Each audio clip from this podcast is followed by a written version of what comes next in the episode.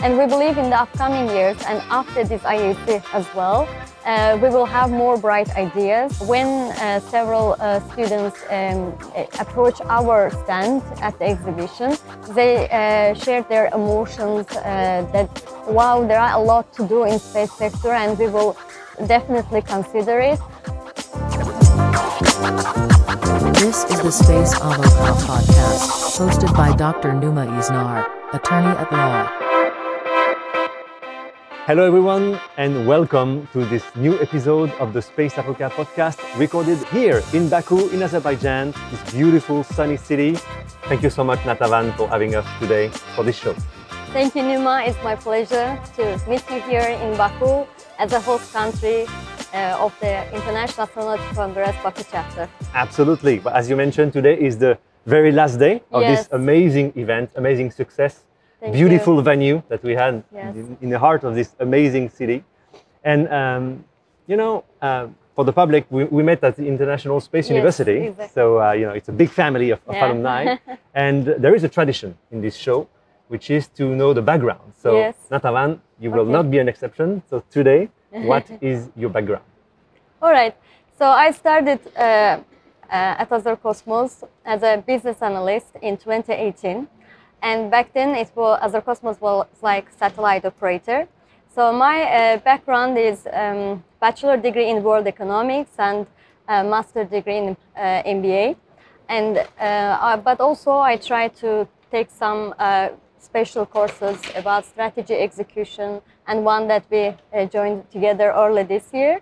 And uh, yes, uh, when I started um, uh, at Azercosmos, there was a new established uh, department called Marketing and Business Development. So it was our duty to uh, to explore new initiatives and to start new business lines. And then uh, when uh, we have been granted space agency functions in 2021, there was some organizational changes. And uh, due to that changes, I started uh, at the uh, Strategy and Business Development Department in order to transform Azercosmos to the space agency. Wow, that's Yeah. a lot of work that you did in just, uh, just a few years. Yeah, it's just about five years. It, it has been very successful career path for me, I would say. And uh, I enjoy space industry a lot. It's very nice uh, to be here because it's fast-paced uh, industry. Sometimes it's hard to keep up with all those developments uh, there, but still I enjoy every moment uh, being in this industry. Okay. So, as I was mentioning earlier, today is the last day of IAC. Yeah. It's a big show. It's, it's a big turning point, even, I guess, for, for, for Azerbaijan and, and for the, the space industry in general to discovering this, this emerging nation in, in space. What is the main takeaways that you can have for such a big event in, in, your, in your city? Yes, uh, actually, it, it has a very nice uh, background of uh, International Astronautical Congress. In this region, uh, the first IAC was uh, hosted again in Baku, but in the Soviet period of time. It was like 50 years ago. And uh, when we started bidding process in 2019, we went to Washington, D.C. for IAC. And uh, there uh, it was announced that uh, Azerbaijan, Baku will be hosted it again. But um, due to pandemic, you know, there was some um, uh, delays and they postponed uh, several edition of the IAC. That's why um, it was supposed to be last year actually, uh, but due to pandemic, now we are hosting here and we have very nice message uh, after 50 years again in Baku, Azerbaijan. Uh, about the uh, venue, yes, uh, you are right. Uh, what I uh, hear the feedbacks from participants, they said that they are uh, impressed by the venue because we have Heydar Aliyev Center, which was designed by the prominent architect Zaha Hadid, and we have here a Baku Congress Center, which looks like spaceship. and in the middle of this, uh, we have temporary built uh, exhibition area. So if I uh, give some uh, figures about uh, this IAC, I would say it, will be known with some uh, record-breaking numbers because in terms of countries, it's a bit diverse IAC we have EVA observed because currently there are more than 5,500 participants coming from 137 countries. So uh, you can imagine that uh, it's uh, more than 70% of the world's uh, uh, countries, I would say. And uh, here in Azerbaijan, also at the, this chapter at IAC, we have um, a lot of exhibitors. So if I put in in figures as well, it's around 150 exhibitors coming from 30 countries. Yes, and uh, we organized, uh, of course, with the International uh, Astronautical Federation, around 200 technical sessions and more than 4,000 uh, presentations were presented by youngsters, uh, space uh, enthusiasts, researchers, and professionals. So I would say yes, it's a little bit sad because today is the last day, but indeed we enjoyed it a lot, and the culture, the tradition we have there, and the hospitality of uh, local people. This is uh, what we have received as feedback from all participants. I believe you also enjoyed the uh, Congress, and uh, we believe that after this IAC we will have a, a more uh, activities, more events uh, to organize in this city. Yes, because the um, it's funny that you mentioned that the building is quite impressive because it, really looks like a spaceship. Yes. And and to tell everything to, to the audience for those who are gonna watch the, this episode, we tried several locations Yeah. around the venue because there is so, such a beautiful view, view on, of Baku. But then at the end of the day, we choose Yes. this one for, for technical reason. But that's that's really an, an amazing place, and thank you again for, for organizing it. And talking about the IAC, so yeah, it's, it's very diverse. Yes. And, and I also noticed that it's very young. Yes, There's a yes, lot of, uh, of- of, students. So Yes. is there a message from uh, from Yes. On this? Yes, actually, because the topic of this year IAC is global challenges, opportunities, give space a chance. It is the um, industry that people, uh, especially youngsters, they said is not accessible for them. However, uh, it's not the case. We know that now more and more uh, youngsters get interested in space industry. It becomes more accessible for everybody. And uh, the fun, funny thing is that it's not only about becoming astronaut or the scientist, rocket scientist. You can still be um, lawyer in space sector, yeah, as you. Then also you can still be uh, maybe IT specialist doing a cybersecurity stuff in space. So there are a lot uh, to find uh, that uh, meet uh, your, uh, let's say, background or your interest. And that's why I would say, yes, you're right. It was quite youth-oriented um, IAC, and uh, the, the, even from Azerbaijan, I would say, it was one of the top countries that submitted papers, and it was around more than 200 papers and they are here to present it and to make new connection with other students, with other young professionals. So I think um, this sector, uh, as it becomes more accessible, we will see more IAC with youth-oriented program and the uh, content. As you were mentioning, 50 years ago, there was already IAC in Yes. Baku. Yes. Guess not the same venue, but it was already here. so there is a, a legacy in, in uh, the space industry for Azerbaijan. Can you tell us a little bit more of this? Because I'm not sure that everybody is really aware Yes, of, of yes. this vivid scene in, in this country. It's absolutely good question. Actually, even uh, the space industry is just emerging in Azerbaijan, but uh, the roots of space activities in Azerbaijan go back as far as to 13th century, even. Uh, it, uh, in uh, 1259, uh, Azerbaijani astronomer, scientist, and uh, thinker Nasraddin Tusi, for the first time, he uh, established observatory in Maragha. It was the region where he uh, established. And uh, of course, there was some uh, break and some developments. We don't have a proper track of these developments. But after um, 700 years, in 1959, we had another observatory, and now named after Nasreddin Tusi, the, the astronomer. It's just uh, located um, uh, uh, two, drive, two, two hours drive away from Baku city in another uh, part of the uh, uh, region. So, uh, so then we had um, in actual Soviet uh, period of time, uh, there was a lot of space activities going on in uh, Baku, Azerbaijan as well. And the 1973 was the year when uh, Baku uh, and then one in the Soviet period of time, uh, we uh, organized International Astronautical Congress. And after this, uh, there was a new uh, factories established, and there was a new National Astronautics Agency established. And uh, also there are several prominent uh, people that they were leading space program of the Soviet time. It was Kerim Kerimov. He worked uh, around 25 years in this sector, and he was uh, master behind uh, the mastermind behind uh, this um, uh, Soviet space program. And also we had the first Azerbaijani astronaut, Musa Manarov. He went to space as well during that period of time. But after collapse of the uh, collapse of the Soviet, there was like um, economic recession and a tough time for all these countries. And when we declared our independence, there was also some, you know, a brain drain that we have been going through. Uh, but fortunately, uh, after several years, uh, it was again uh, our uh, leaders' um, decision to establish space industry and to have um, national satellite operator. And this is how we started.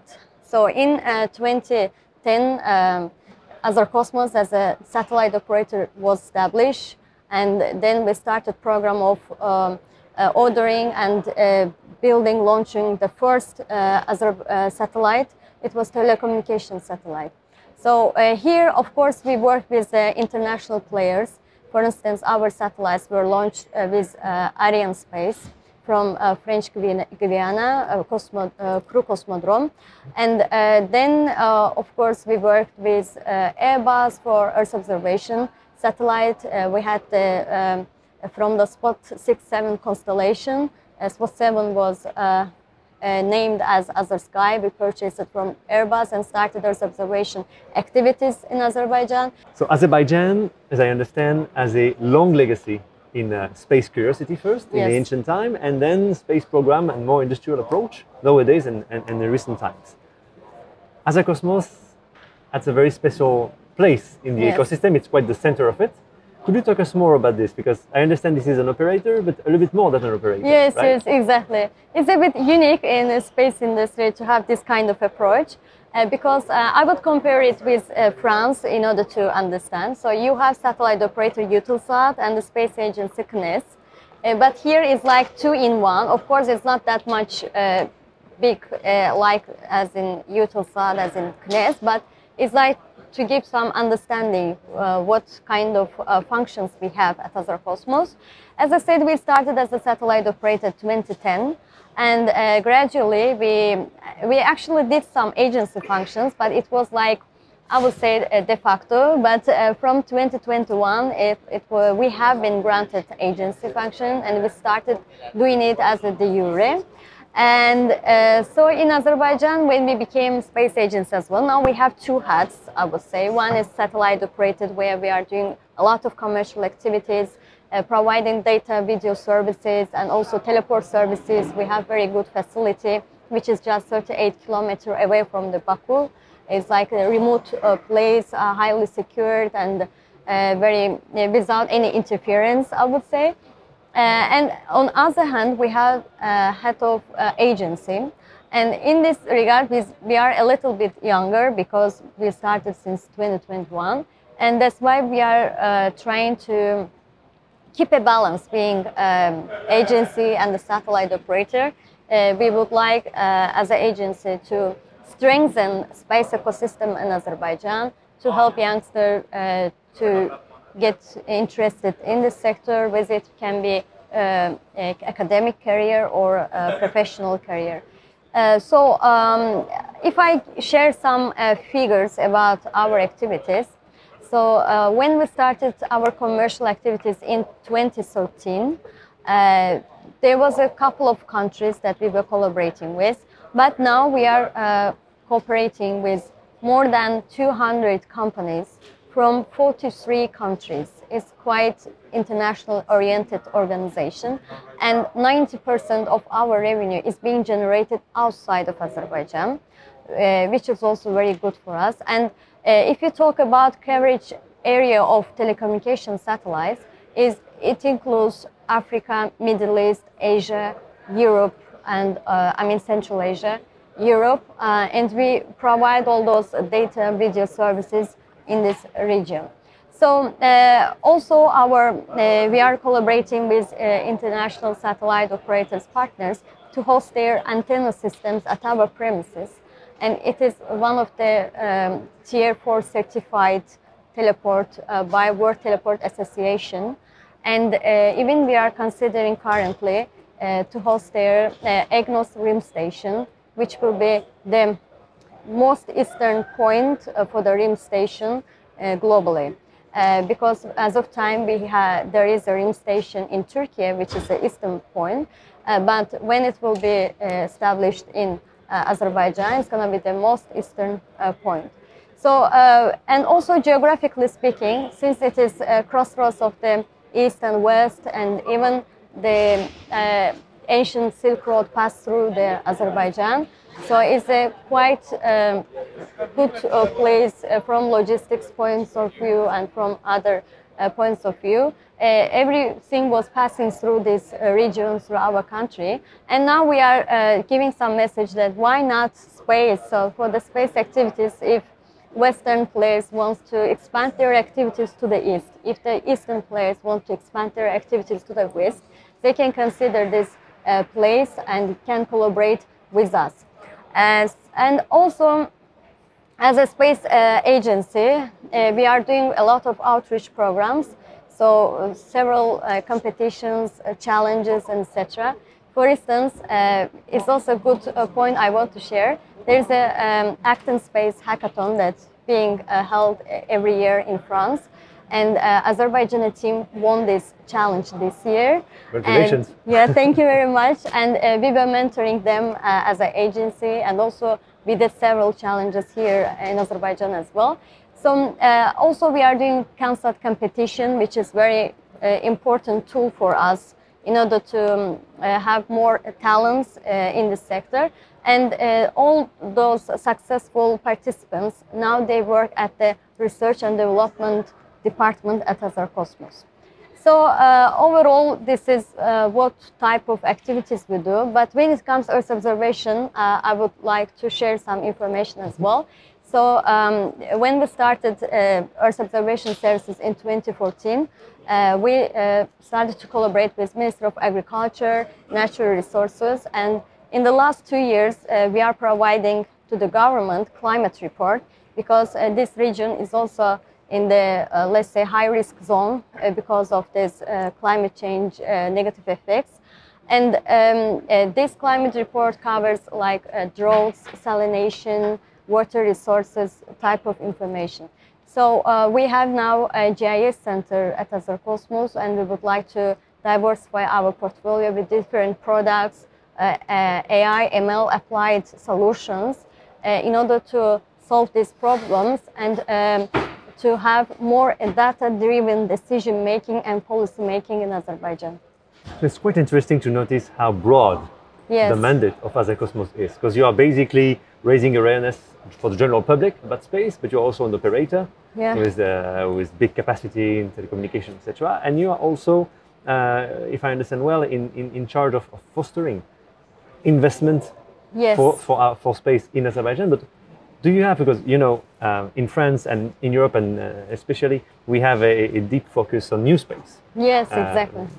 Everybody talk about new space, a lot of startups Yes, coming up. yes, yes. What's up in Azerbaijan regarding new space? Is there something in uh, in program? How, how do you cope with this emerging Mm-hmm. wave? Yes, yes. Uh, well, uh, it's even it's being called like a second uh, space race because when uh, non-space actors entered this industry and they started to commercialize the sector, uh, we saw that more uh, uh, new space startups emerge uh, in the industry. And when I read the news about the amount of money that was invested in the sector, I was a little bit surprised because we are talking about 15 billion USD that was invested in new space sector. Uh, here uh, in Azerbaijan, we will be focusing more on the uh, uh, downstream market, not the upstream market, because uh, now satellite data is very critical, and we can use satellite data to build uh, new applications. We do understand that satellite manufacturing or building satellites, it requires a lot of legacy and talent. But when it comes to data sci- science and providing some space application, is somehow uh, that all uh, IT, with IT background, all the engineers can do uh, somehow. Uh, that's why uh, we'll be focusing more on the uh, downstream market. And in that sense, uh, we will do several um, acceleration programs. Actually, we did once in 2019. Uh, it was called New Space Business Acceleration Program. Uh, but unfortunately, we didn't uh, receive um, very solid ideas from this competition. Uh, because uh, you know uh, we've seen that the industry or the community was not ready enough and but uh, we spent last um, four years now um, empowering the society, Azerbaijani youth to through outreach programs, activities, and we believe in the upcoming years and after this IAC as well, uh, we will have more bright ideas. Uh, because uh, when uh, several uh, students um, approach our stand at the exhibition, they uh, share their emotions that wow, there are a lot to do in space sector, and we will definitely consider it. And we think this this organizing IAC in Baku will give a lot of opportunities for us, as the topic was the global challenges and opportunities. And we believe that in the upcoming years, uh, we will have more uh, uh, space startups, um, local space art- startups as well.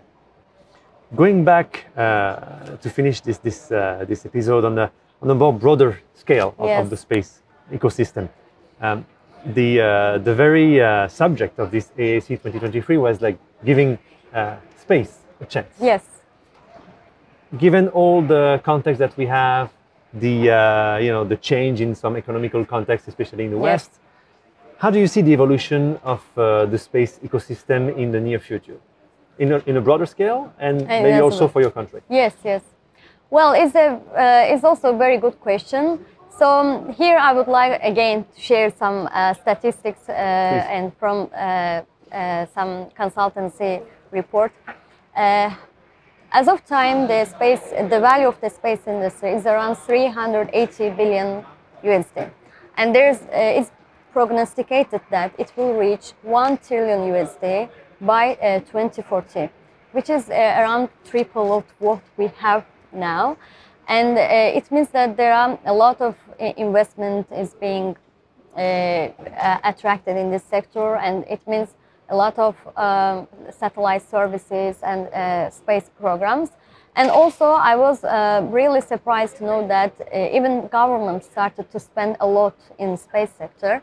And uh, also, I recently read the news that uh, in the last seven, eight years, uh, the amount of um, investment in this sector by the government it increased as well from 42 billion USD to 92 uh, billion USD. So I think it's a tendency is all over the world, and uh, it's also same in Azerbaijan. Uh, for uh, our country, uh, last year we started to draft national space strategy that covers a period till 2030. And we didn't choose the 2030 just for a coincidence, no, because there is a UN SDGs uh, that the global framework that everybody wants to achieve uh, through space um, applications and satellite technologies. And also, uh, uh, our agenda in Azerbaijan, uh, there is a national priorities 2030. And uh, we aligned our strategy with global framework and the national framework. And uh, we built this uh, strategy. There are uh, uh, five uh, directions that we want to pursue in years to come.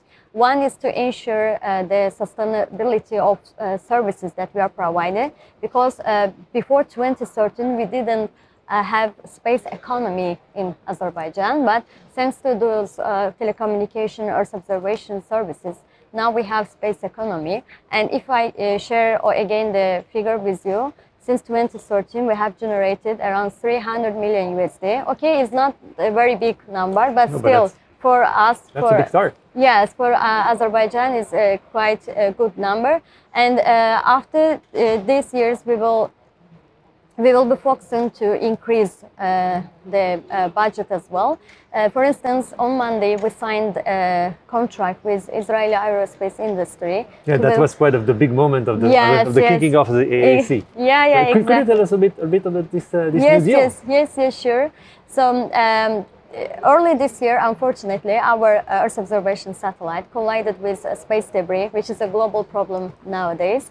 Uh, but we, we were a little bit in a lucky position because it was just one year before its end of mission. And uh, uh, last two years, we already started some RFP, RFI processes in order to uh, build our next Earth observation satellite. And uh, we have finalized the contract and signed it here at IAC. So it will be a constellation of two satellites and very high resolution submeter. And uh, with this uh, high resolution satellite, we are aiming to provide again um, services uh, to meet needs of the government, uh, agriculture, climate change, uh, natural resources, water resource man- management, and etc. And this time, but uh, we did a little bit exception uh, because uh, technology transfer will be part of uh, this contract as well.